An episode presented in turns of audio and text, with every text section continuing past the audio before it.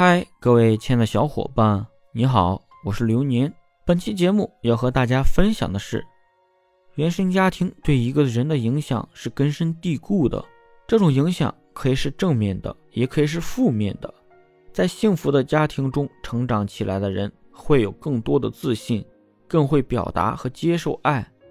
同时，很多人会因为原生家庭的不幸福而产生自卑、缺爱。